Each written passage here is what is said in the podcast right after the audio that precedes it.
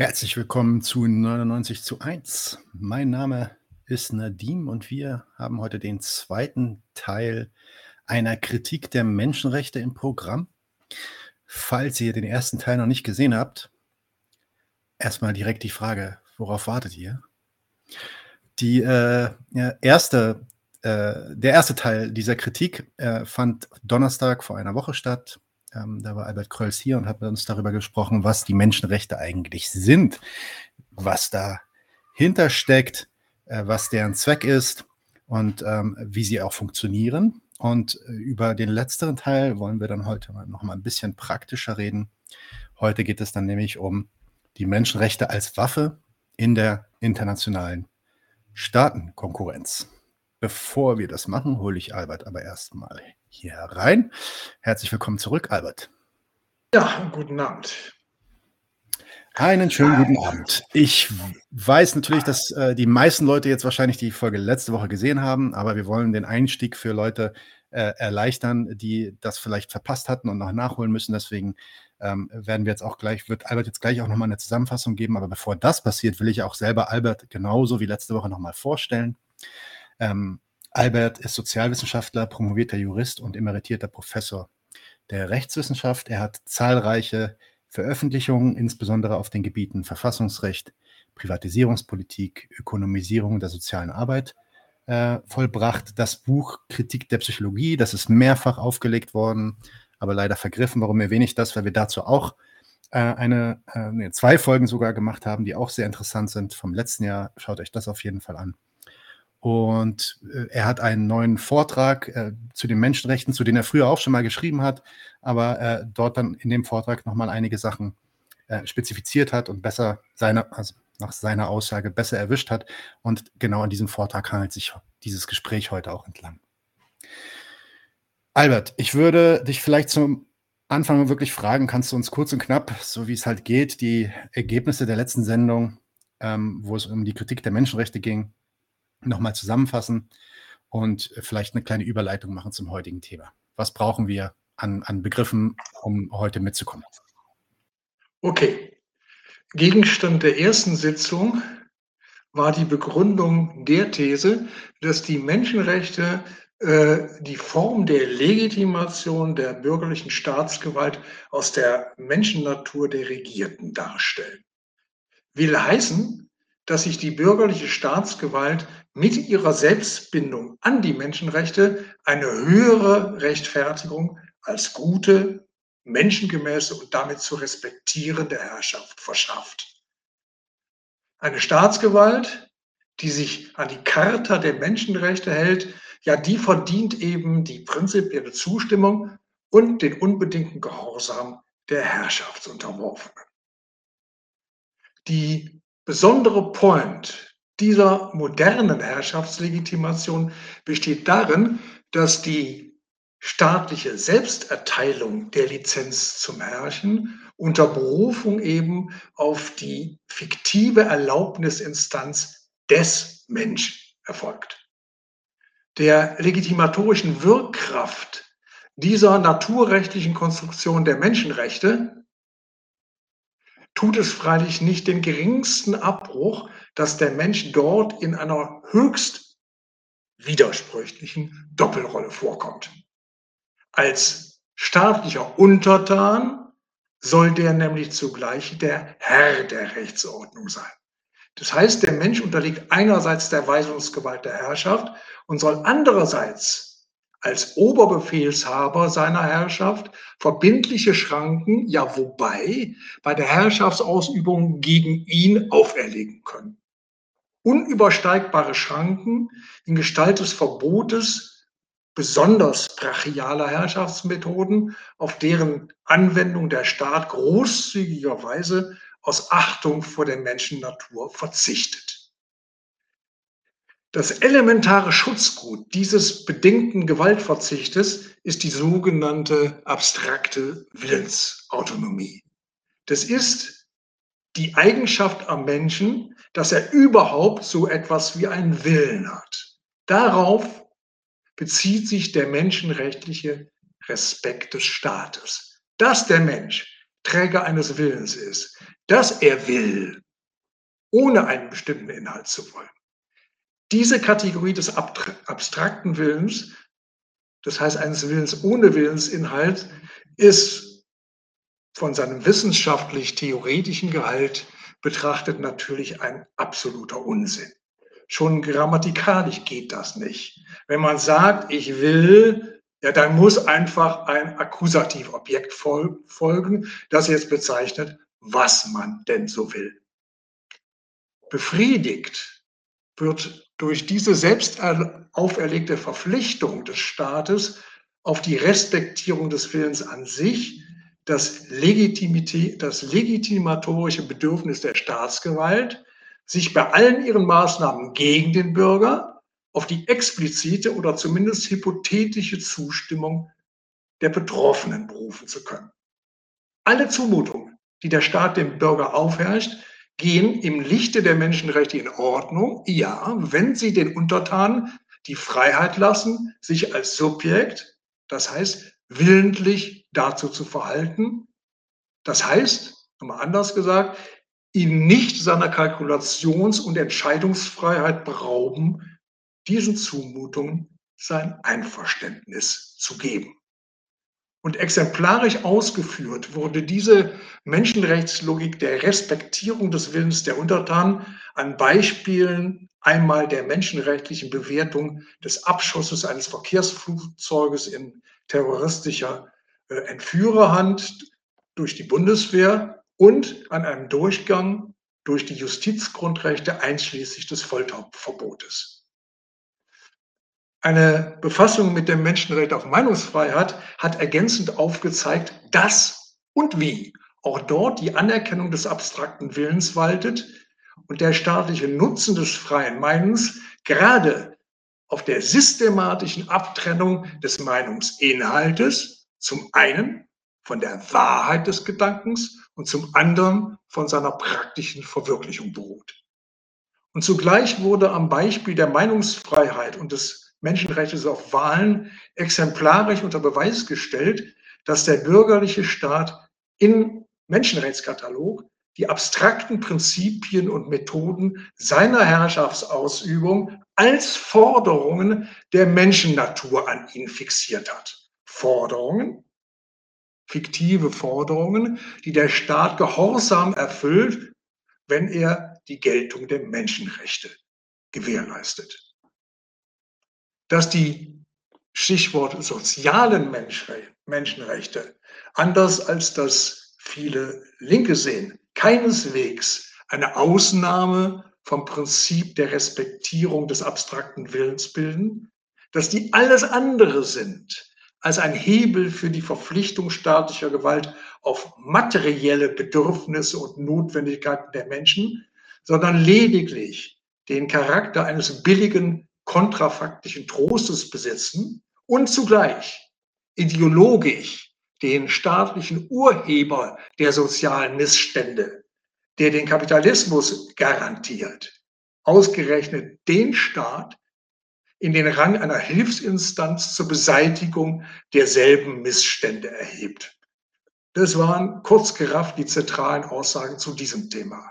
Und last but not least wurde die Frage danach, warum denn eigentlich die Menschenrechte als Legitimationsideologie so gut, aber auch nur zum Kapitalismus passen, mit dem Hinweis darauf beantwortet, dass in einer rechtsstaatlich-kapitalistischen Gesellschaft doch tatsächlich und ganz grundsätzlich kraftstaatlichem Dekret der Wille der Untertanen gilt, was bekanntlich Freiheit heißt. Wenn so lautet meine zusammenfassende Aussage. Wenn der Staat den Willen der Gestalt lizenziert und die Verhältnisse der Gestalt eingerichtet hat, dass die Willensbetätigung der Bürger in den Bahnen des staatlich freigesetzten privaten Konkurrenzmaterialismus verläuft, ja dann ist es eine leichte Übung für den Staat, sein großzügiges Menschenrecht, dieses Versprechen einzuhalten, den Willen seiner Untertanen zu achten und zu respektieren. Ja, soweit meine Zusammenfassung zur Rolle der Menschenrechte als Legitimationsideologie der politischen Herrschaft des bürgerlichen Staates im Binnenverhältnis zwischen Staat und Bürger. Praktische Verwendung finden die Menschenrechte aber hauptsächlich im Verkehr zwischen den Staaten, wo sie als Menschenrechtswaffe eingesetzt werden, ja zwecks Delegitimation anderer Staaten. Und um dieses Thema soll es ja heute gehen. Genau, das hatten wir auch schon in der letzten Folge. Da sind wir, da sind wir schon dran gestriffen an dem Thema, würde ich sagen. Ähm, denn ja, du hast gerade gesagt, die Menschenrechte treten eigentlich meistens in Bezug auf so internationale Beziehungen zwischen den Staaten auf. Und vor allem deutsche Politiker sind ja heute auch wieder sehr fröhlich dabei, sich auf die Menschenrechte zu beziehen und dann aber eigentlich auch immer nur fast ausschließlich, ähm, wenn es darum geht, irgendwelche fremden Herrschaften anzuprangern. Du sprichst, hast jetzt auch gerade gesagt, du sprichst von einer Menschenrechtswaffe. Das ist ja ein ziemlich drastischer Begriff. Kannst du das mal herleiten, wie du auf diesen Begriff kommst? Ja, herleiten müsste ich eigentlich in streng genommen nicht, weil er ja selber das Vokabular ist, mit dem diejenigen, äh, mit dem diejenigen operieren, äh, die sich dieses Instrumentes äh, bedienen. Die sprachen ja im Kalten Krieg selber vom Einsatz äh, der Menschenrechtswaffen. So, jetzt soll es tatsächlich in den folgenden Ausführungen quasi um die Ausführung folgender Überschrift gehen. Die Menschenrechtswaffe Delegitimation missliebiger Staaten im Namen der Menschenrechte. Die Selbstlegitimation der bürgerlichen Herrschaft als der Menschennatur entsprechende Einrichtung, das war ja das Thema unserer ersten Sendung, die beinhaltet als Kehrseite derselben Medaille den Anspruch auf die universelle Geltung ihrer ideellen Herrschaftsmaßstäbe. Mit der Rechtfertigung des Regimes über das eigene Volk konstruiert die bürgerliche Staatsgewalt im Namen der Gattung Mensch zugleich einen globalen, ich setze es mal in Anführungsstrichen, Fürsorgeanspruch gegenüber allen Staatsvölkern. Diesen im wahren Sinne imperialistischen Anspruch hat beispielsweise das deutsche Grundgesetz in Artikel 1 Absatz 2 wie folgt verankert. Zitat Anfang. Das deutsche Volk bekennt sich darum zu unverletzlichen und unveräußerlichen Menschenrechten als Grundlage jeder menschlichen Gemeinschaft, des Friedens und der Gerechtigkeit in der Welt. Zitat Ende. Mit dieser ihrer Verpflichtung auf die universelle Geltung der Menschenrechte haben die demokratisch-kapitalistischen Staaten eine ideell moralische Waffe entwickelt, mit der missliebigen Mitgliedern der Staatengemeinschaft die Legitimität ihrer Herrschaft abgesprochen wird. Eine Waffe, mit der sie weltöffentlich an den moralischen Pranger gestellt werden und mit der sie gegebenenfalls ihrem Urteil über die Illegitimität der gegnerischen Staatsmacht dadurch praktisch Nachdruck verleihen, dass sie Sanktionen verhängen und als Ultima Ratio auf einen Regimewechsel drängen oder den sogar äh, gewalttätig vollziehen. Das Spektrum solcher Maßnahmen reicht dann vom Tragen, vom Armbinden bei der Fußballweltmeisterschaft über Wirtschafts- Embargos bis hin zu Waffenlieferungen wie im Fall der Ukraine. Dieser auf Verstöße gegen die Menschenrechtscharta gestützte Richterspruch von Regierungen über anderweitige politische Herrschaften ist eine tendenzielle Infragestellung der Geschäftsgrundlage, auf der in modernen Zeiten die Beziehungen zwischen souveränen Staaten gründen. Diese beruhen nämlich darauf, dass die herrschenden Gewalten einander wechselseitig als befugte Inhaber ihres politischen Gewaltmonopols über Land und Leute anerkennen. Für die Machthaber jeder Nation fällt dementsprechend die Anerkennung der Souveränität ihres Staates mit der Anerkennung ihrer Souveränität als rechtmäßige Vorstände ihrer Nation zusammen. Alles andere verbitten sie sich als unzulässige Einmischung in ihre inneren Angelegenheiten. Eben dieses wechselseitige Anerkennungsverhältnis aber wird mit dem Vorwurf des menschenrechtsverletzenden Unrechtsstaates ziemlich grundsätzlich in Frage gestellt. Denn mit diesem Vorwurf maßt sich ja eine Regierung im Namen der Mitglieder eines fremden Volkes ein Urteil über die Legitimität der dort zuständigen Herrschaft an. Wenn eine Regierung Menschenrechtsverletzungen anfangen hat, dann beansprucht sie die Rolle des Anwaltes einer verbindlichen internationalen Ordnung, die allen Regierenden Rechte und Pflichten zumisst. Der Verweis auf ein über, auf ein über allen Staaten stehendes Regelwerk dient ihr dazu, die eigenen Interessen als allgemeingültige Rechte, das heißt als Verpflichtungen geltend zu machen, die für alle anderen Staaten verbindlich sind. Und folgerichtig tritt sie dem kritisierten Regime nicht als Partei, sondern als entscheidungsbefugter Richter in Sachen menschenrechtlich korrekten und damit von ihr zu erlaubenden Gewaltgebrauchs gegenüber. Der so ins Visier geratene Staat ist dabei entweder Adressat von mehr oder weniger harschen Ermahnungen in seiner inneren Ordnung menschenrechtlichen Standards entsprechen zu wollen. Oder wenn die Menschenrechtsfrage als Systemfrage aufgemacht wird, wie gegenüber dem Staatenblock des ehemaligen realen Sozialismus, ja, dann sind die Menschenrechte der passende Rechtstitel für den nicht gerade bescheidenen Anspruch westlicher Demokratien auf die konterrevolutionäre Umgestaltung der inneren Herrschafts- und Wirtschaftsverhältnisse im Sinne des kapitalistischen Rechtsstaates.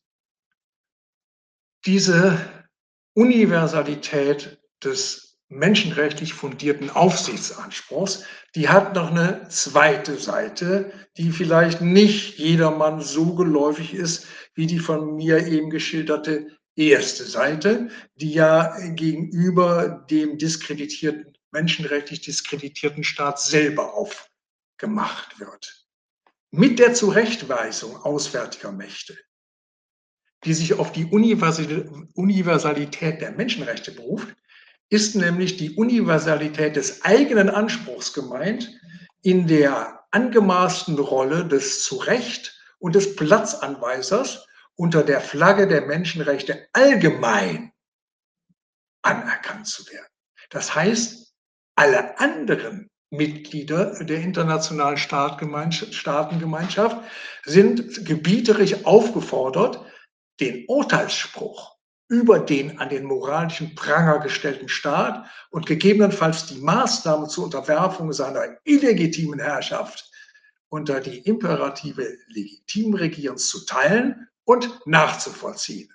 Und gerade in dieser Allgemeinheit muss die gesamte Staatenwelt sich ihrerseits die Begutachtung gefallen lassen, wie sie es eigentlich mit der Einheit von legitimer Herrschaft und der angemaßten Definitionshoheit hält, die der zugleich Ankläger, Richter und Vollstreckerstaat, und das sind gemeinhin die USA und deren Verbündete, für sich reklamiert und praktiziert.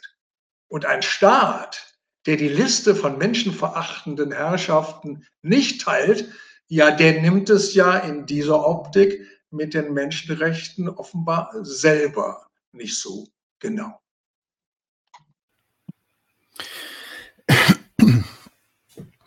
Ich ähm, würde jetzt da vielleicht mal einen kurzen Schwenker machen und sagen, ähm, äh, oder vielleicht mal einen Einwand bringen oder eine Frage bringen, die dann auch oft Linke bringen würden, die sich ja auch ab und zu mal als Kritiker der Menschenrechte hinstellen. Die sagen dann nämlich, also nach den Ausführungen, die du jetzt gebracht hast, folgt dann doch eigentlich daraus, ja, dass, dass die Menschenrechte eigentlich nur einen, als ein Vorwand benutzt werden. Das ist eigentlich eine Heuchelei, das ist ein Feigenblatt und die eigentlichen Zwecke ihrer, ihrer Bemühungen sind ganz andere. Ist das denn dann so, wie die kritisieren? Das äh, ist nicht ganz falsch, sofern es äh, die Vokabel der Heuchelei betrifft. Vorwand freilich, vielleicht ist es auch nur ein Wortproblem. Vorwand äh, äh, freilich ist in diesem Zusammenhang eine nicht ganz passende Vokabel. Der Ausdruck stiftet nämlich die falsche Vorstellung, als könne der wahre Grund durch einen beliebig vorgeschobenen Interventionsgrund ersetzt werden. Und wenn man das so sieht, ja, dann würde die besondere Wucht dieses Titels der Universalität der Menschenrechte verloren gehen, in deren Namen jetzt die westlichen äh, Mächte die unbotmäßige Staaten zur Ordnung rufen. Das, das ist der, die Legitimation äh, der Intervention durch die Menschenrechte ist halt nicht äh, durch beliebige andere äh, Berufungstitel zu ersetzen. Okay. Das ist eine ähm, gute Gelegenheit, jetzt ein bisschen näher das Verhältnis zwischen den wirklichen äh, politischen Zwecken und äh, dem menschenrechtlichen Berufungstitel äh, zu bestimmen. Und ich glaube, da gibt es auch einigen Aufklärungsbedarf. Wenn Regierungen die, Ankl die Anklage der Menschenrechtswidrigkeit gegenüber anderen Staaten erheben, ja, dann tun sie das, das hatten wir ja schon, freilich nicht unter Bezugnahme auf die tatsächlich maßgebenden Gründe, die den Inhalt ihres Feindschaftsverhältnisses zu auswärtigen Staaten ausmachen. Etwa der ökonomischen, politischen oder militärischen Konkurrenz, die die westlichen Mächte am heutigen China stört, oder der nationalen Vorbehalte, die sich gelegentlich noch Drittweltherrscher gegen die westlichen Herrschaftsansprüche leisten. Die USA und ihre NATO-Verbündeten, die tragen ihre Feindschaft stattdessen im Namen der Menschenrechte aus, welche im Extremfall ja auch die Eliminierung derartiger menschenfeindlicher Regime auf die politisch-militärische Agenda setzt. Die weltweite Durchsetzung der Menschenrechte, die ist nämlich selber überhaupt kein außenpolitischer Zweck, sondern ein Rechtstitel unter Berufung auf den der Anspruch auf Anerkennung auf ein Stück oberhoheitlicher Richtlinienkompetenz über unbotmäßige Mitglieder der internationalen Staatengemeinschaft geltend gemacht wird. Wenn sich Staaten auf die Menschenrechte berufen, ja, dann geht es ihnen nicht etwa um die weltweite Durchsetzung der Rechte von Frauen, sexuellen und sonstigen Minderheiten oder die Verhinderung der Exekution von Todesstrafen gegen Oppositionelle. Der konkrete, berechnende und wohldosierte Einsatz der Menschenrechtskeule bezeugt vielmehr das glatte Gegenteil. Die Freiheit bei der Definition von Unrechtsstaaten und dem Vollzug der über diese gefällten Urteile. Die Entscheidung, wie hoch man die Latte auf der Menschenrechtsskala legt und gegen wen, ja, die behält man staatlicherseits ganz seinen Kalkulationen vor. Wie weit die politische Herrschaft in ihrer Menschenrechtspolitik geht, leitet sich nicht etwa aus der Schwere der menschenrechtlichen Vergehen ab, sondern hängt am eigenen politischen Willen, ja, und noch ein Punkt, und nicht zuletzt der Machtprozenz daraus, wenn man denn will, einen Fall zu machen. Für die Glaubwürdigkeit der, der menschenrechtlichen Delegitimation im Verhältnis von Staat zu Staat kommt es nämlich sehr darauf an, dass dem in dem rechtlichen Titel behaupteten und beanspruchten Status der Überlegenheit auch das nötige Drohpotenzial entspricht. Ja eben, weil es in Wahrheit nichts ist als der durch genügend Gewalt beglaubigte Anspruch auf globale Richtlinienkompetenz für die die Menschenrechte dann als legitimierender Rechtstitel stehen. Ich würde an der Stelle vielleicht, auch wenn es jetzt, das sind jetzt hoffentlich keine größeren Fragen, wenn du meinst, es braucht mehr Zeit, die zu beantworten, dann lass uns die ans Ende schieben. Aber es sind zwei kleine Einwürfe, die in den Kommentaren kamen, die, glaube ich, ganz gut zu diesem letzten Blog passten. Äh, die erste Frage, die das, glaube ich, auch nochmal untermauern wird, was du gerade gesagt hast. Wie gehen denn dann geschäftliche oder sonstige Beziehungen zwischen Staaten, beispielsweise Saudi-Arabien und der BRD zusammen, mit der Hochhaltung der Menschenrechte? Wie passt das denn dann zusammen? Ich glaube, ich glaube, äh, dass ich diese Frage äh, gleich in einem Abwasch stellvertretend miterledigen kann, äh, am Beispiel, ähm, in, an einem instruktiven aktuellen Beispiel, nämlich dem Iran. Und da können wir gleich sehen, ob das nicht auch wie die Faust aufs Auge über das Verhält, äh, auf dieses Verhältnis äh, äh von BRD und Saudi-Arabien passt. Wenn nicht, äh, ähm, soll der Frage kommen wir, kommen wir darauf nochmal gleich zurück. Genau, und dann die, die zweite kleine Frage. Ist es denn nicht so, dass die Vertreter des Staats, die, das Personal des Staats, die Leute wie eine Frau Baerbock, die sich dahin stellt, dass die nicht doch zumindest intentional an die Menschenrechte glauben und die ernsthaft verteidigen wollen? Das ähm. fragt Nightmare Reality. Das ist eine ganz prima Frage. Es hört sich fast so an, als hätten wir die miteinander abgesprochen, weil genau die wollte ich jetzt, als wollte ich die jetzt gerne mal an diesem Beispiel äh, von der Aussage von Frau Baerbock äh, mal demonstrieren. Laut, laut einer, vor, jetzt ist es schon ein paar Monate her, laut einer vor einigen Monaten erfolgten Aussage der deutschen Außenministerin, ja, kann man mit einem Regime, das die Proteste seines Volkes so menschenrechtswidrig unterdrückt und die so schäbig, äh, insbesondere die weiblichen Mitglieder äh, ihrer Gesellschaft behandelt, mit so einer Macht, mit dem Mullah-Regime, da kann man einfach keine Atomverhandlungen mehr führen. Dazu. Das ist nicht nur, was die faktenmäßige Reihenfolge anbelangt, ein bisschen geklittert, sondern vor allem stellt es den wirklichen Zusammenhang beider Gegenstände auf den Kopf.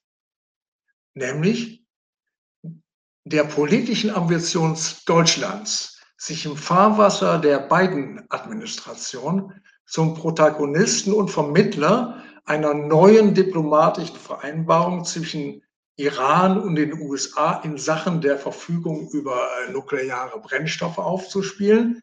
Ja, der ist sowohl von den USA als auch vom Iran eine Abfuhr erteilt worden. Dass das iranische Regime die Vermittlung durch die EU mit ihrer Führungsmacht Deutschland und damit die beanspruchte Beaufsichtigung abgelehnt hat, das, das war das aktuelle Verbrechen der Mullahs, das Baerbock nicht hinnehmen will. Nee, eine solche eigen, weltpolitische Eigenmächtigkeit Irans, die Deutschland beziehungsweise der EU keine tragende diplomatische Rolle mehr zubilligen will, in dieser strategischen Angelegenheit. Und darum, aus diesem Grunde, wird Deutschland nun ganz grundsätzlich macht aus der weltpolitischen Unhandlichkeit Irans die Legitimitätsfrage. Und dafür kommen ihr die aktuellen Proteste und die Unterdrückungsmaßnahmen des iranischen Regimes gegen die dortige Opposition wie gerufen, mit denen Baerbock nun dann die Sanktionen begründet, die entweder längst in Planung waren oder bereits in Kraft getreten waren. Von daher geht die nicht nur von der Öffentlichkeit, sondern auch von Menschenrechtsorganisationen an der Menschenrechtspolitik im Iran oder auch im Verhältnis zu Saudi-Arabien geübte Kritik grundlegend falsch, fehl. Ja, eine Kritik, die immerzu die angebliche Un Inkonsequenz oder willkürliche Handhabung beziehungsweise die Relativierung der strikten Durchsetzung der eigentlichen Zielsetzung der Politik beklagt, den Menschenrechten von zur weltweiten Durchsetzung zu verhelfen und dann auch von Doppelmoral redet. Und für die unzureichende Durchsetzung, insbesondere die falsche Unterordnung der Politik unter ökonomische Interessen, Absatzmarkt, Gasvorkommen, Erdöl und so weiter verantwortlich macht. Ebenso meine ich, widerlegt ist damit, dass sowohl von der demokratischen Öffentlichkeit als auch der von der Politik selber beschworene angebliche Dilemma zwischen Wertepolitik und Realpolitik von Gesinnungsethik und Verantwortungsethik. Ein Dilemma, was dafür verantwortlich sein soll, dass die Politik leider, leider, leider daran gehindert sei, ihrer Aufgabe als menschenrechtlicher Schutzherrin unterdrückter Minderheiten so nachzukommen, ja, wie das eigentlich erforderlich wäre. Ja, wenn es da wirklich so etwas wie ein Dilemma geben sollte, ja, dann ist es jedenfalls anderer Art als das zwischen den der Menschenrechtspolitik, der Realpolitik anderer.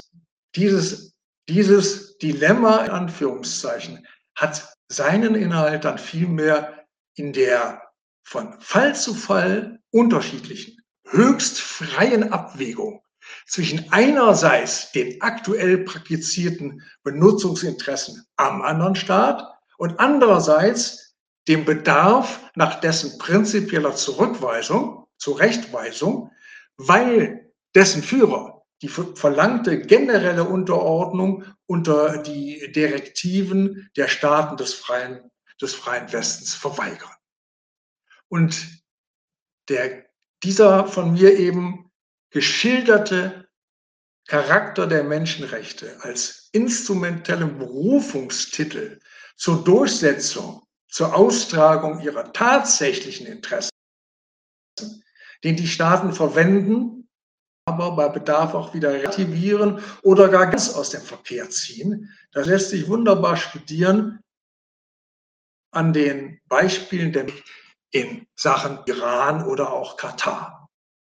Von Menschenrechtsverletzungen aus dem Iran, da hat man merkwürdigerweise, ich muss eigentlich besser sagen, bezeichnenderweise bereits seit einigen Monaten äh, in der Presse so gut wie überhaupt nichts mehr gehört. Und das gilt erst recht für die während der Fußball-WM im letzten Jahr so fürchterlich heftig angeprangerten menschenrechtswidrigen Arbeitsbedingungen ausländischer Bauarbeiter in Katar. Derartige Anklagen sind gegenwärtig überhaupt kein Thema mehr für Politik und demokratische Öffentlichkeit.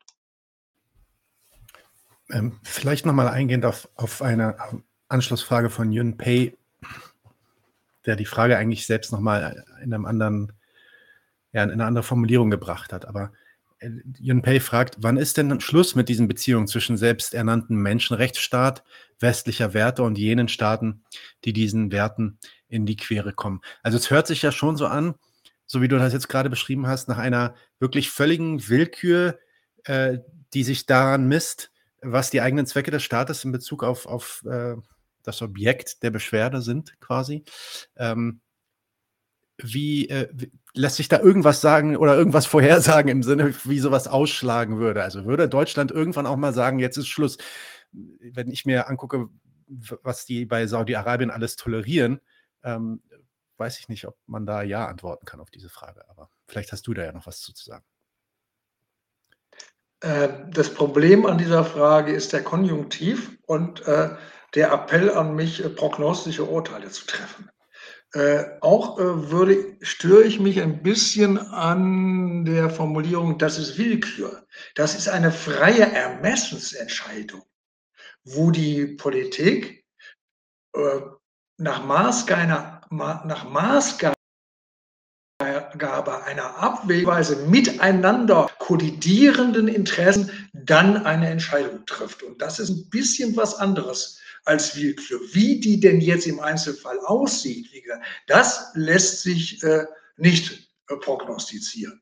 Man kann vielleicht umgekehrt, äh, man kann wenn, wie in den Zeiten des Ostblocks, des, des Ost-West-Gegensatzes, es quasi einen prinzipiellen Systemgegner äh, gegeben hat, ja, dann wurde, solange dieser existierte, tatsächlich die Menschenrechtskeule in Anschlag gebracht.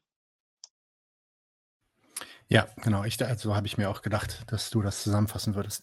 Okay, ein, äh, über eine Sache kann man natürlich dann auch äh, nicht vergessen zu reden, wenn man über die Instrumentalisierung von solchen Menschenrechtsvorwürfen oder Verletzungsvorwürfen äh, spricht, nämlich die Menschenrechtsorganisationen. Da gibt es eine ganze Menge. Ähm, die großen sind sehr bekannt, Amnesty International, Human Rights Watch etc. pp. Ähm, ja, die positionieren sich weltweit immer so als die Wächter der Menschenrechte und ähm, kommen dann regelmäßig im Jahresrhythmus, manchmal sogar mehr, mit Reports, äh, wo sie dann allerlei Ländern allerlei Vergehen zur Last werfen. Wie sind diese Organisationen in deiner Erklärung der Menschenrechte einzuordnen? Was spielen die da für eine Rolle? Gut. Äh, die Beantwortung dieser Frage äh, wird jetzt die Geduld der, äh, der Hörer möglicherweise ein bisschen strapazieren, aber es ist von der Sache ja einfach nicht zu vermeiden, da äh, etwas länger drauf zu antworten. Ja, du hast recht. Es gibt insbesondere in den Staaten des zivilisierten freien Westens politisch interessierte und engagierte Menschen, ja und gar ganze Vereinigungen, welche die Menschenrechte als Versprechen verstehen im Interesse derjenigen, die unter Übergriffen der politischen Gewalt zu leiden haben auf Besserung hinzuwirken und weltweit für so etwas wie gutes Regieren zu sorgen, wo derartige Gewaltexzesse nicht vorkommen. Ja, in den Kreisen haben die Menschenrechte einen besonders guten Klang. Und dort meint man in den einheimischen Staaten, also den hiesigen, welche sich die weltweite Geltung der Menschenrechte auf die Fahnen geschrieben zu haben, da meint man einen denkbar qualifizierten und mächtigen Anwalt für das eigene Anliegen der Herstellung menschenrechtskonformer politischer Verhältnisse gefunden zu haben. Das ist der Standpunkt von Amnesty und Co. Die zahllosen Vorkommnisse, die die Anhänger einer menschenrechtlichen Verbesserung der Staatsgewalt aufspießen und skandalisieren, die stellen tatsächlich einen Ausschnitt aus, de, aus den Brutalitäten dar, die weltweit tagtäglich gang und gäbe sind. Ja, die deswegen auf der Tagesordnung stehen, weil es weltweit immer und überall zuerst einmal um die Durchsetzung weltlicher, die, die Durchsetzung staatlicher Macht geht und deswegen um die Herrichtung der Leute zu einer staatsnützlichen Mannschaft. Alternativ wenigstens zu einer nicht weiter störenden, überflüssigen Masse wie in vielen Drittweltstaaten. Dies ist da ein besonderes gewaltsam, ein besonders gewaltsames Geschäft, wo die, Staat, wo die Staatsgewalt selber nicht unangefochten regiert und den Kampf gegen innere und äußere Gegner um geordnete Verhältnisse, unter denen ihr Volk ihr als Machtbasis für ihre internationalen Anstrengungen taugen kann, wo, der, wo die Staatsgewalt diesen Kampf um ihre Souveränität erst noch gewinnen muss. Ja, dort sehen dann auch die Herrschaftsmethoden der agierenden Machthaber noch ein bisschen mehr gemeingefährlicher aus als in den Elitenationen, die mit ihren Interessen und ihrer Macht die Bedingungen diktieren, unter denen die übrigen Regierungen dann ihr nationales äh, Glück am Weltmarkt versuchen dürfen. Für die Gründe der Zustände, die sie so anklagenswert finden, interessieren sich die Verfechter einer allgemeinen universellen Geltung des Menschenrechtskatalogs freilich in keiner Weise. Unter dem anklagenden Titel Menschenrechtsverletzung erklären sie dergleichen zur Ausnahme, die eigentlich nicht sein müsste. Als Ausnahme von der Regel menschenrechtskonformer Herrschaft, die eigentlich ja ganz anderes gebieten würde und über alle Kritik erhaben ist. Die Ankläger werden dementsprechend ganz konsequent nicht etwa zu Feinden der real existierenden globalen Ordnung, in der sie täglich in einem solchen Umfange Gemeinheiten und Schinderei von Leuten entdecken, dass diese unbefangen betrachtet eine einzige Anhäufung von Gründen für eine Abschaffung bilden würden. Stattdessen klagen sie vor einer Weltöffentlichkeit, die in Treue fest zu den Prinzipien eben dieser Weltordnung steht. Die klagen dann auf Unterlassung dieser hässlichen Herrschaftspraktiken. Denn diese passen einfach nicht zu dem schönen Bild, das sich Amnesty und Co. anhand des offiziellen Menschenrechtskatalogs von den eigentlichen Grundsätzen weltweiter staatlicher Ordnung zurechtgelegt haben. Und das, das ist aus mehrfachen Gründen eine grundlegend verkehrte äh, Diagnose. Und äh, das will ich jetzt äh, in ähm, fünf Abteilungen den Tatbestand der verkehrten Diagnose unter Beweis stellen. Die Vorstellung nämlich, die Welt wäre ganz entscheidend durch die Unterlassung von Menschenrechtsverletzungen zu bessern, ist erstens als politischer Standpunkt höchst bescheiden nicht willkürlich inhaftiert, nicht gefoltert, nicht umgebracht zu werden, nicht wegen einer abweichenden Meinung gleich die gesamte bürgerliche Existenz einzubüßen. Wenn das aber auch schon den ganzen Unterschied ausmachen soll zwischen verwerflichen und akzeptablen Staatsverhältnissen, ja, dann ist doch bei Licht betrachtet der Menschenrechtskatalog ein ziemliches Armutszeugnis. Im doppelten Sinne. Zum einen für die Staatenwelt, in der der Mensch sich schon glücklich oder, jeden, oder jedenfalls zufrieden preisen soll oder jedenfalls zufrieden geben soll, wenn ihm nicht dermaßen übel mitgestellt wird.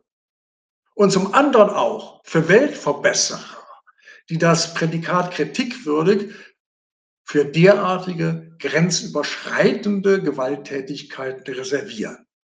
Denn damit geben sie Auskunft darüber, was sie unterhalb dieser Schwelle alles hinzunehmen bereit sind, bevor sie zum Protest schreiten.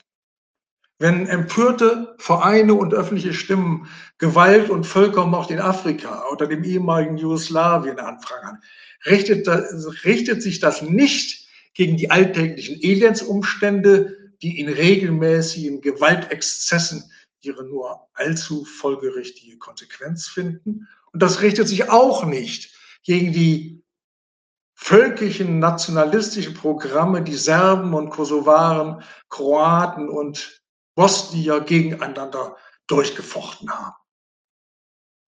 Amnesty und Co. bestehen vielmehr auf einem wahrhaft kläglichen Rest an Schonung, der als höchstes Recht unter allen Umständen beachten, beachtet werden sollte. Nämlich, ja, dass die Menschen nicht umgebracht werden sollen, äh, zumindest nicht massenhaft und nicht willkürlich, nicht Zivilisten und vor allem nicht unschuldige Frauen und Kinder. Das Einklagen dermaßen millimaner Schutzrechte ist daher zweitens zugleich höchst affirmativ.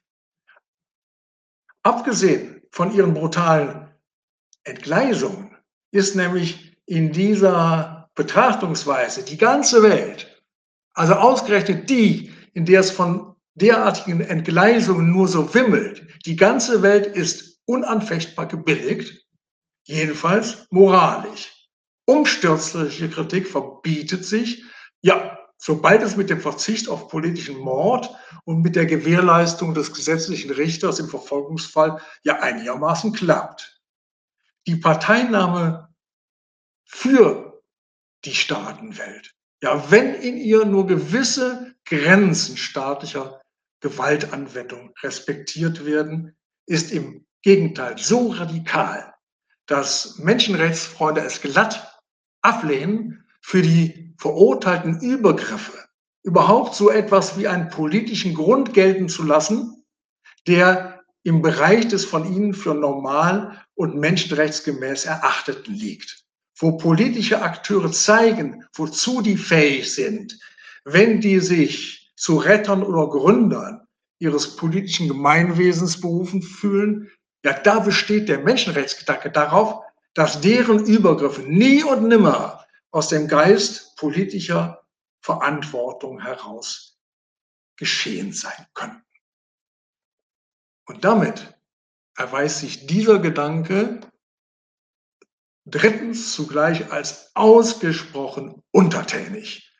Er verlangt nämlich von den Machthabern nichts anderes als anständige Herrschaft und für die Regierten nicht mehr und nicht weniger, als ohne Schikanen regiert zu werden. Und deswegen, das hatten wir schon, glaube ich, schon ein paar Mal, ziehen die, zielen die dementsprechenden Anklagen niemals darauf ab, zu eigenhändiger, womöglich organisierter Gegenwehr aufzustacheln. Sie münden vielmehr in untertänige Appelle an die Obrigkeit, sie möge sich doch gewisse Selbstbeschränkungen auferlegen und wenigstens doch ein paar Mindeststandards einzuhalten. Dabei scheuen die Anwälte des Menschenrechts nicht einmal davor zurück, bei Machthabern, die sich an ihre Ermahnungen nicht halten, für den Verzicht auf verbotene Brutalitäten zu werben und das mit dem aufschlussreichen Hinweis, ohne Mord und Totschlag ließe sich doch eigentlich viel effektiver und reibungsloser regieren. Achtung der Menschenwürde wäre, wäre doch immer noch die beste Methode zu erreichen, worum es doch auch einer mit unfreien Methoden zuschlagenden Obrigkeit letztlich doch gehen müsste, nämlich freiwilligen staatsbürgerlichen Gehorsam der Untertanen zu stiften, was besser funktionieren würde, wenn man die Untertanen leben und ihnen ihre paar Freiheiten genießen lässt. Und spätestens jetzt, dieser Ratschlag macht viertens klar, wie erzbürgerlich, wie erzbürgerlich Herrschaftskritik vom Standpunkt und im Namen der Menschenrechte ist. Diese Kritik unterstellt im Normalfall Verhältnisse, unter denen der staatliche Gewaltmonopolist an seinen Leuten, jedenfalls im Großen und Ganzen, kein Hindernis für seine Vorhaben antrifft und auch keinen Widerspruch zu fürchten hat. Kein Widerstand, kein Widerstand, den er um seiner Selbstwillen und seines nationalen Fortschritts gewaltsam brechen oder niederhalten müsste. Der verfügt vielmehr über politische Untertanen, die ihrerseits von ihrer Herrschaft im Prinzip auch nichts anderes verlangen als das, was die ihnen auch tatsächlich gewährt. Nämlich, jetzt mache ich eine Kurzzusammenfassung des Durchgangs durch die verschiedenen Menschenrechte vom letzten Mal, ein bisschen erweitert, nämlich nicht eben solche menschenrechtlichen Güter wie etwa die Freiheit der Person. Das heißt, sich mit den ihnen zu Bote stehenden Mitteln ein Einkommen zu verschaffen und dann damit auszukommen. Und wenn es bloß ihre eigene verkäufliche oder vielfach auch unverkäufliche Arbeitskraft ist. Oder die vielgerühmte Gleichheit vor dem Gesetz. Also die gleichmäßige Unterstellung aller Gesellschaftsmitglieder, ungeachtet ihrer Unterschiede und mitsamt ihren sämtlichen materiellen Interessengegensätzen unter die gesetzlich geschützte Kommandogewalt des Eigentums, die jetzt die einen auszuüben und die anderen hinzunehmen haben. Oder das Recht auf Leben, jeden Restbestand an purer Existenz, der noch bei jedem, ob Kapitalist, Arbeiter, Obdachloser oder doppelbelasteter Hausfrau übrig bleibt, ja, wenn von den gesamten materiellen Lebensumständen radikal abgesehen wird. Ja, und schließlich noch die Menschenrechtswürde, mit der der Staat mit all seiner Hoheit nicht nur den ausgebeuteten Mitgliedern, sondern auch noch den Paupers seiner Gesellschaft seine anerkennende Wertschätzung als Träger der Willensautonomie ausspricht. Etwa in dem Sinne, euch kann es ja so beschissen gehen, wie auch immer materiell. Eines werdet ihr nicht verlieren, das habt ihr immer, das gewährleistet ich, das kann euch keiner nehmen, nämlich eure Würde. Es ist deswegen, und jetzt komme ich zum fünften Punkt, auch kein Wunder, dass die menschenrechtliche Kritik an exotischen Herrschaftsverhältnissen immer so ausgesprochen selektiv verfährt, was die überhaupt skandalisierten staatlichen Brutalitäten betrifft. Materielle Verelendung spielt da bezeichnenderweise überhaupt keine Rolle. Die menschlichen Bedürfnisse jedenfalls haben unter den angeborenen Persönlichkeitsrechten des Menschen gar nichts verloren.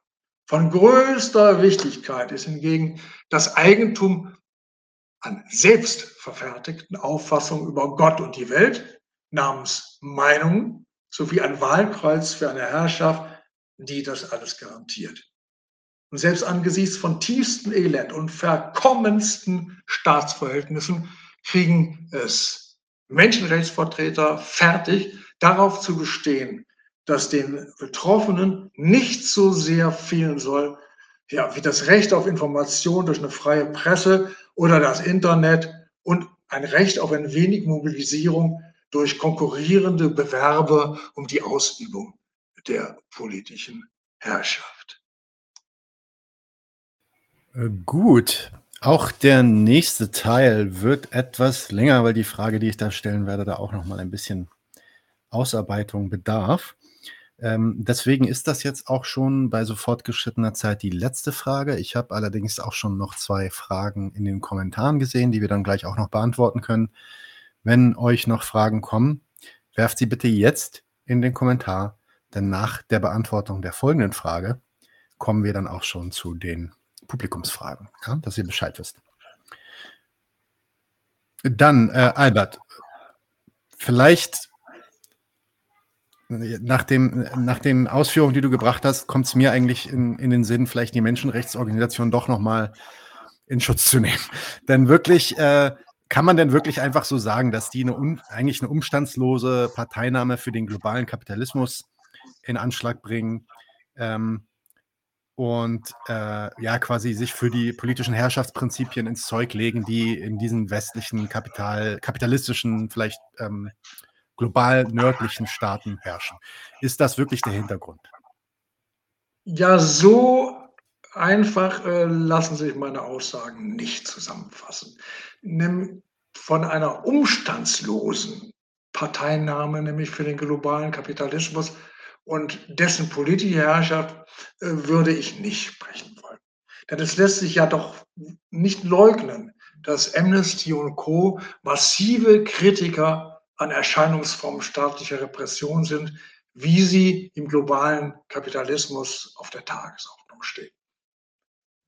Die Krux besteht darin, dass sie diese brachialen staatlichen Praktiken eben im Namen der Menschenrechte kritisieren. Das heißt, im Namen der abstrakten, idealisierten Rechtsprinzipien des bürgerlichen Klassenstaates, der diese Prinzipien zu Forderungen der ewigen Menschennatur er- und verklärt hat. Amnesty und Co. sind eben engagierte umstandslose Parteigänger eben dieser Rechtsstaatsprinzipien, deren weltweite Durchsetzung sie zu Unrecht für ein Mittel halten, die Welt von der Geißel äh, dieser besonders brutalen Herrschaftspraktiken zu befreien, obwohl diese zur kapitalistischen Weltordnung dazugehören wie die Bibel zum Christenmenschen. Natürlich, äh, soweit stimmt dann wieder der Vorwurf der Parteinahme. Das ideale, das ideale Bild von menschengemäßer Herrschaft, das den Anwälten der Menschenrechte vorschreibt, das ist aus der Verfassungsordnung des kapitalistischen Klassenstaates abgeschrieben. Und zwar von den kapitalistischen Führungsnationen, wo die Unterwerfung der Leute als Erwerbspersonen unter das Kommando des kapitalistischen Eigentums und als mündige Anforderungen und als mündige Bürger unter die Anforderungen ihrer Staatsgewalt so gut und so erfolgreich klappt, dass die direkte Unterdrückung abweichender Interessen und systemwidriger Opposition eben nur als Ausnahmefall vorgesehen sind. Der Mensch, um dessen Rechte sich in dieser Rechtsordnung alles dreht, kleine vertiefende Wiederholung zum letzten Mal. Der Mensch, um dessen Rechte sich in dieser Rechtsordnung alles dreht, das ist das entsprechend hinkonstruierte Gegen Gegenbild. Die Anforderungen, die der bürgerliche Staat mit seiner Rechtsordnung den Leuten auferlegt und an ihnen vollstreckt, um sie zu ordentlichen Agenten seiner politischen Ökonomie in Ordnung zu qualifizieren, werden dieser Kunstfigur als ihr natürliches Recht zugeschrieben, an dem die Staatsmacht nicht vorbei darf und nicht vorbei kann. An diesem fiktiven Subjekt der Menschenrechte wird klargestellt von Seiten des Staates, wie und als was der Klassenstaat seine Bürger haben will und ausgerechnet. Das darf und soll dann als Kanon zwingend gebotener staatlicher Selbstbeschränkung aufgefasst werden. Wobei die Selbstbeschränkung in doppelter Hinsicht einer Verbindlichkeit entbehrt. Zum einen, weil es keine den Nationalstaaten übergeordnete Instanz gibt, welche die, welche die Geltung der Menschenrechte gegen sie erzwingen könnte. Das leistet auch das Völkerrecht nicht. Kein internationaler oder supranationaler Gewaltmonopolist verfügt die Unterwerfung der Staaten unter die Regeln des Völkerrechts, einschließlich der Menschenrechte, und garantiert deren Vollstreckung. Zum anderen, aber auch deshalb, weil jedes feierlich verkündete Menschenrecht ganz nebenher die klare Botschaft enthält, dass die Staatsgewalt auch in anständig regierten Nationen erforderlicherweise durchaus ganz anders mit ihren Leuten umspringen könnte. So nämlich wie in den kapitalistischen Gemeinwesen früherer Jahrzehnte oder in weniger entwickelten Weltgegenden. Und dass sich das auch vorbehält, das zu tun für den Fall gewisser staatsschutzmäßiger Notwendigkeiten. Von daher gesehen erscheint dann in der Tat die so erfolgreiche staatliche Normalform des hoheitlichen Zugriffs auf das nationale Menschenmaterial geradezu wie ein großherziger Verzicht auf freilich jederzeit denkbare Übergriffe. Die Natur und Menschenrechtler berufen sich ja immer gerne auf äh, die naturrechtliche Begründung der Menschenrechte. Die Natur ist für dieses menschenrechtliche Subjekt jedenfalls nicht verantwortlich. Und insofern ist es dann auch ganz sachgerecht und ganz konsequent, dass der kritische Ruf nach Einhaltung der Menschenrechte sich in letzter Instanz an die bürgerlichen Mächte richtet, die mit dem Einsatz ihrer Menschen für kapitalistisches Wachstum und einflusssichernde staatliche Machtentfaltung den größten Erfolg haben. An die Staaten nämlich, in denen nicht zufällig auch die überwiegende Mehrzahl jener besorgten Bürger und Menschen zu Hause ist, die etwas gegen Menschenantrag zusammen.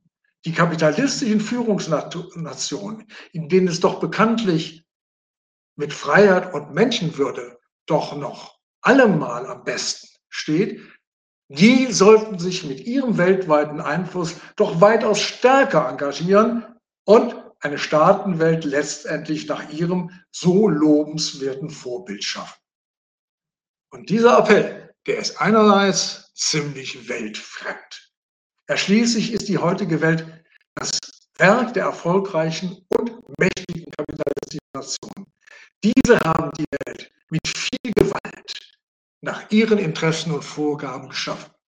Dass der größte Teil der Welt noch weitaus elendere Zustände aufweist als die Zentren imperialistischer Macht, dass auch dort mit Methoden regiert wird, die in stabilen Demokratien nicht üblich sind. Ja, das ist eine notwendige Konsequenz des längst praktizierten globalen Engagements der führenden bürgerlichen Weltmächte und nichts als die andere Seite von deren Konkurrenzerfolg. Die Vorstellung von Amnesty und Co. Diesen führenden Mächten müsste doch eigentlich an einer, an einer Angleichung der politischen Sitten gelegen sein. Die setzt das moralische Idealbild bürgerlicher Verhältnisse an die Stelle der wirklichen politökonomischen Zwecke, welche die Staatsräson dieser Nationen ausmachen und welche weltweit zu jenen wüsten gesellschaftlichen Verhältnissen führen, deren menschenrechtswidrige Momente dann beklagt werden. Was dieser Idealismus andererseits durchaus realitätskonform leistet, das ist eine Deutung des Weltzustandes, wonach die imperialistischen Mächte sittlich, moralisch betrachtet im Prinzip alles richtig machen. Außer eben, dass sie den bösen Mitgliedern der Staatenwelt zu wenig auf die Finger schauen und hauen. Es ist aber geradezu lächerlich. Die politmoralische Abstufung der Staaten nach Zahl und Schwere ihrer Verstöße gegen die Menschenwürde für das Kriterium zu halten, nach dem die herrschende Weltordnung die, die Nationen sortieren würde oder wenigstens eigentlich zu bewerten und einzuordnen hätte. Dass damit aber bezüglich der trostlos brutalen Verfassung der modernen Welt die Schuldfrage aufgeworfen und gegen diejenigen Mitglieder entschieden wird, die mehr die Rolle nachrangiger Mitmacher im imperialistischen Gewaltgeschäft besetzen, um dann die mächtigsten Macher des ganzen Elends zu seiner Bereinigung aufzurufen. Ja, das passt und sichert dem Menschenrechtsgedanken äh, seinen festen Platz im moralischen Überbau der freien Welt. Auf solche Appelle von unten an ihre Macht, ja, da warten die imperialistischen Mächte freilich nicht, um tätig zu werden. Die führenden Staaten, die von Amnesty und Co. als bevorzugter Ansprechpartner für die Durchsetzung menschenrechtlicher Standards angesehen werden, ja, die sind ja ohnehin weltweit in ihren eigenen politischen, ökonomischen und militärischen Interessen unterwegs und bringen dafür bei Bedarf den Berufungstitel der Menschenrechtsverletzung in Anschlag. Deswegen, deshalb auch nicht, wenn eine Maßregelung fremder Staaten durch die Menschenrechtswaffe aus realpolitischen Gründen ja nicht ins außenpolitische Konzept passt, wie beispielsweise im Falle des Umgangs des NATO-Bündnispartners Türkei mit den Kurden. So wurde gegen die Kurden und die PKK, so wurde die gegen die Kurden und die PKK ausgeübte Repression samt einschlägiger Foltermaßnahmen von den USA und ihren Bündnispartnern ganz ungeachtet der Proteste der Menschenrechtsfreunde nicht etwa als systematische Menschenrechtsverletzung, sondern umgekehrt als ein legitimer, unumgänglicher Beitrag zur Bekämpfung des Terrorismus bewertet. Von Seiten der Menschenrechts-NGOs fängt sich die Politik freilich lediglich die Kritik ein, dass sie ihre eigentliche Aufgabe, ihre eigentliche Aufgabe der Durchsetzung der Menschenrechte zugunsten militärstrategischer oder schnöder wirtschaftlicher Interessen vernachlässigen würde.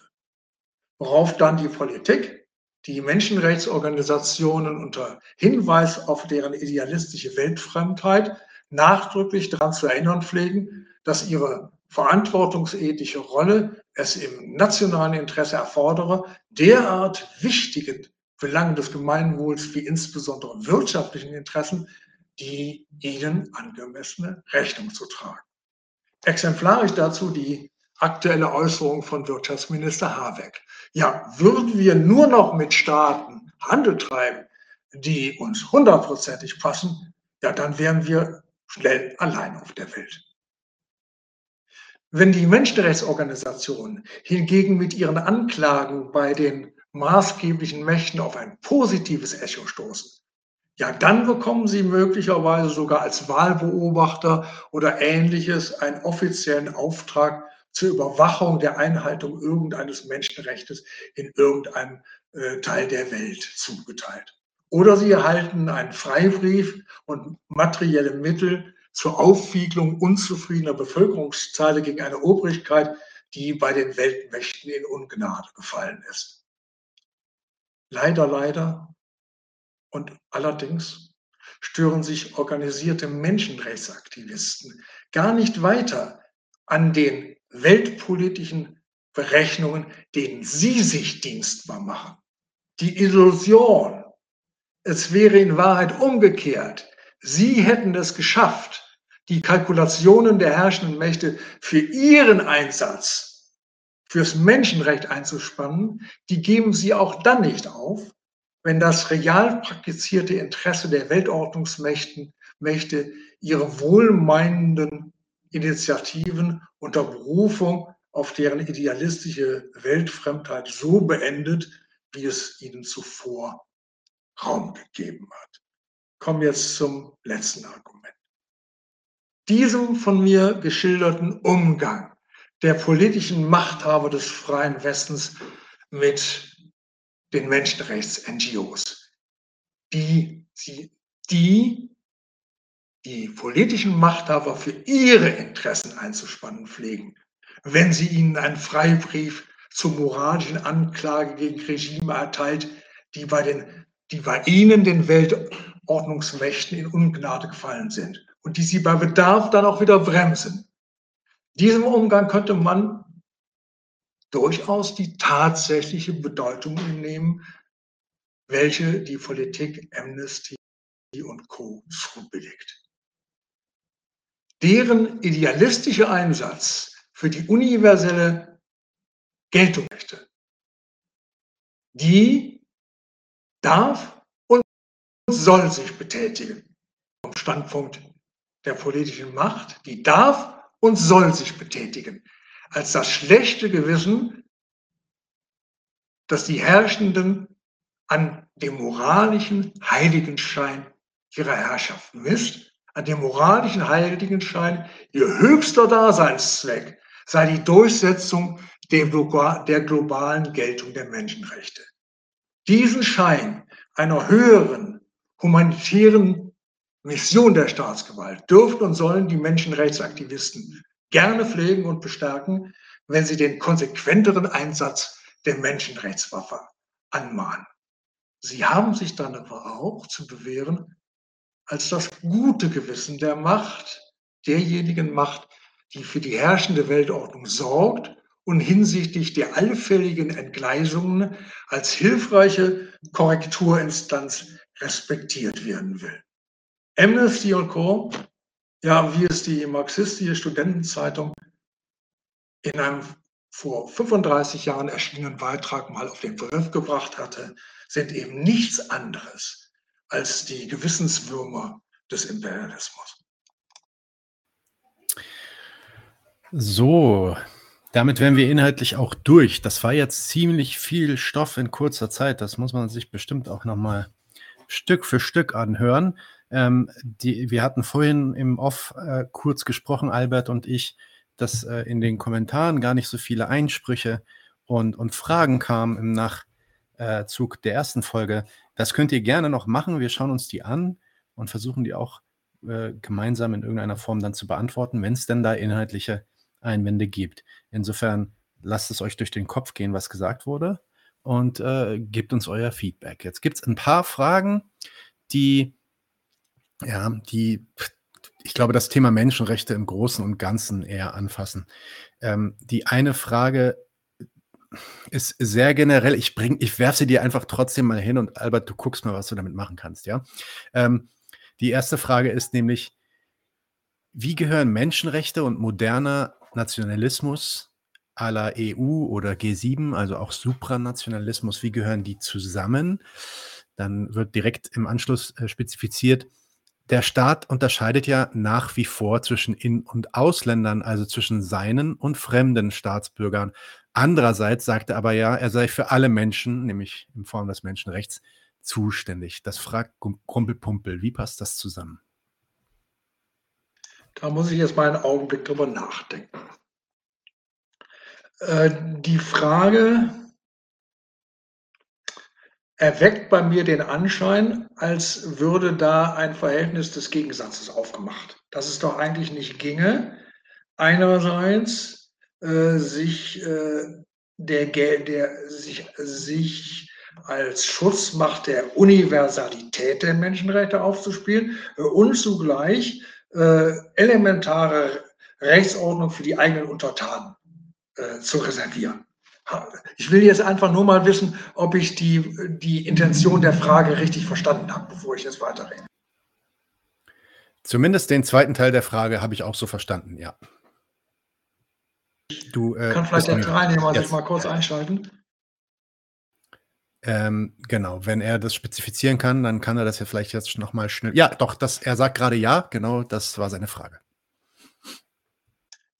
Ich glaube, dass das gar kein Gegensatz, äh, das Gegensatzverhältnis ist, sondern nur zu einem wird, äh, wenn man in den Menschenrechten etwas Schönes sieht, was ähm, unbilligerweise einem Teil äh, der Bürger, nämlich dem, Aus, dem ausländischen Teil, vorenthalten wird, äh, von dem Staat, äh, auf dessen Gebiet es lebt, aber dessen Angehöriger er nicht ist. Nur dann kann man auf die Frage kommen, äh, beißt sich das, beißt sich das nicht etwa? Äh, also nur dann, wenn man die Meinungsfreiheit, die Wahlfreiheit, die, das sind ja die, wenn man die Meinungsfreiheit, die Demonstrationsfreiheit, die Freiheit der Berufswahl, das sind ja die, die Meinungsfreiheit muss ich zurücknehmen. Wenn man diese Freiheiten, die der nationale Staat ja exklusiv für seine Untertanen vorbehalten hat, wenn man die für eine segensreiche Einrichtung hält, von der man unzulässigerweise ausgeschlossen wird, dann kann man das, äh, dann kann man das, äh, dann kann man das beklagen. Und im Übrigen ähm, steht ja, glaube ich, sollte man nicht verkennen, dass äh, die Universalität der Menschenrechte ja gerade als Kampfmittel von Nationalstaaten ins Feld geführt wird. Habe hab ich ein bisschen was erwischt? worauf die Frage zielte? Oder ist das ein bisschen klar geworden, warum das ein ziemlich äh, konstruiertes Gegensatzverhältnis ist, nämlich die Unterscheidung, die selbst die von den Verfassungsstaaten selbst praktizierte Unterscheidung zwischen Grundrechten und Menschenrechten. Die ist doch selber Bestandteil der Staatsräson.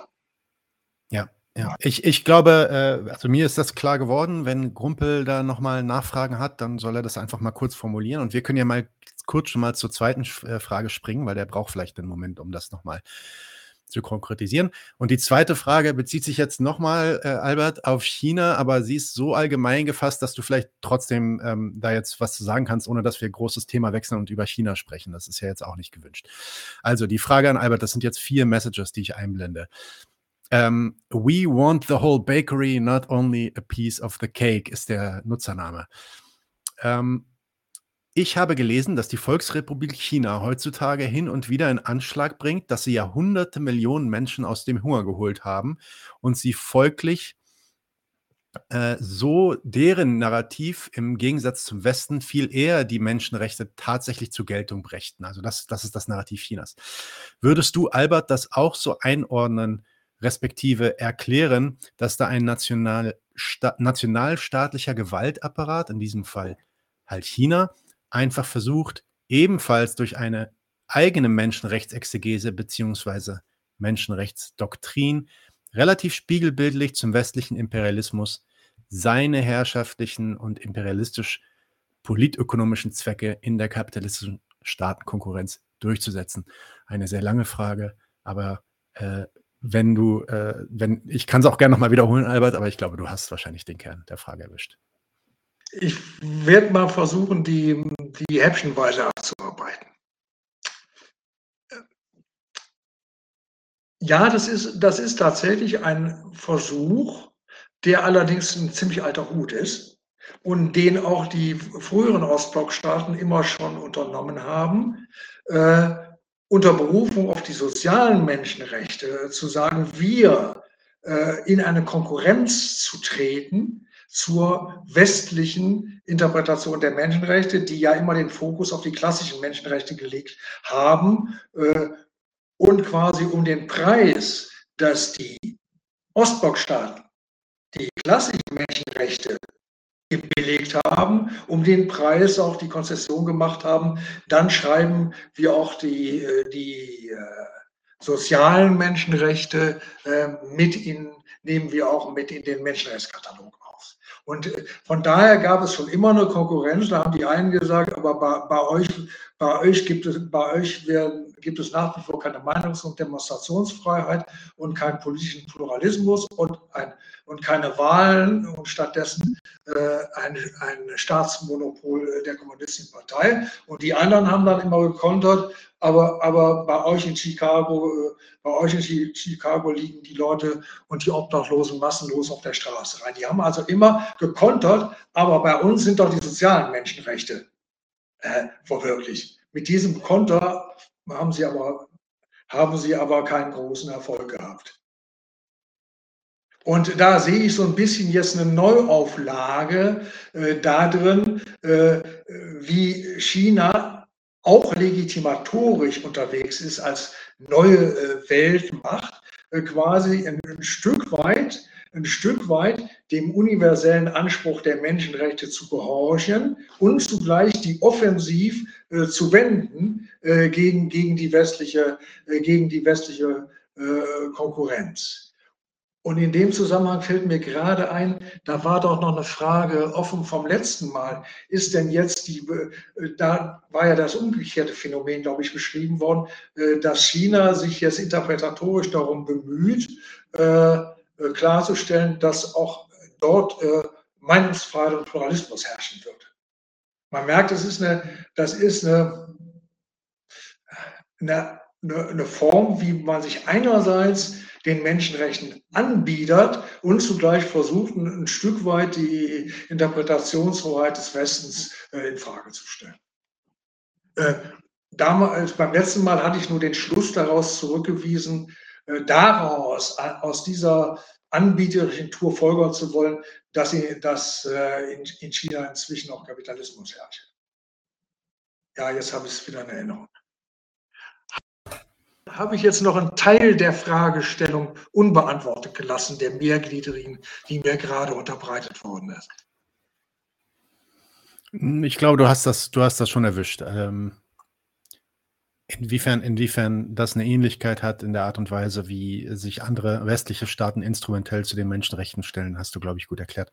Ähm, ich habe jetzt auch noch mal eine, eine Nachricht von Grumpelpumpel, der auch die erste Antwort als beantwortet sieht. Ähm, da hat er nichts mehr hinzuzufügen. Insofern sind wir da auch durch. Na gut, allerseits, das äh, wäre es dann soweit. Das war das ähm, Programm zur Kritik der Menschenrechte in zwei Teilen. Hört euch das an. Ähm, wenn da inhaltliche Widersprüche kommen, dann sind wir äh, offen, die natürlich auszutragen. Die werden, Albert schaut da auch ab und zu mal rein. Ähm, dann können wir nochmal schauen, ob wir dazu nochmal ins Gespräch kommen. Insofern möchte ich dir, Albert, äh, danken für die Mühe, und die viele Zeit, die du uns geopfert hast. Und ähm, auch allen Zuhörern und Zuschauern danken und einen schönen Abend wünschen. Danke dir, Albert. Bis dann. Bis dann. Von Opfer kann nicht die Rede sein. Ich habe diese Gelegenheit gerne wahrgenommen. Es war uns eine Freude und damit wünsche ich euch allen einen schönen guten Abend. Bis bald. Leute, wir brauchen eure Hilfe. Wenn euch dieses Video gefallen hat, klickt auf Like, abonniert den Kanal und vergesst nicht das Glöckchen zu drücken, damit ihr benachrichtigt werdet, wenn wir neuen Content droppen. Außerdem solltet ihr uns überall folgen, wo wir verfügbar sind. Das ist Facebook, Instagram, Twitter und Twitch. Und wenn wir irgendwelche Ankündigungen machen oder Posts, dann shared, was das Zeug hält. Gebt uns all eure Liebe. Wir haben mittlerweile ziemlich signifikante Kosten. Wenn ihr es euch irgendwie leisten könnt, unterstützt uns doch auf Patreon. Dann kommt ihr auch in den Genuss verschiedener Vorteile, wie zum Beispiel Zugang zu unserer Discord-Community oder Zugang zu den ultra geheimen Patreon-Episoden, die wir dort posten. Außerdem könnt ihr uns natürlich auch über PayPal Spenden zukommen lassen. Außerdem haben wir mittlerweile einen eigenen Online-Shop. Das heißt, wenn ihr euch immer noch fragt, was ihr euren Lieben zu Weihnachten, Ostern oder sonst wie schenken könnt, geht dorthin und kauft duftes Merch. Alle Links dazu hier in der Beschreibung oder auch auf unserer Webseite 99 zu 1.de. Vielen Dank fürs Dabeisein, danke für die Unterstützung und wir sehen uns in diesem Theater.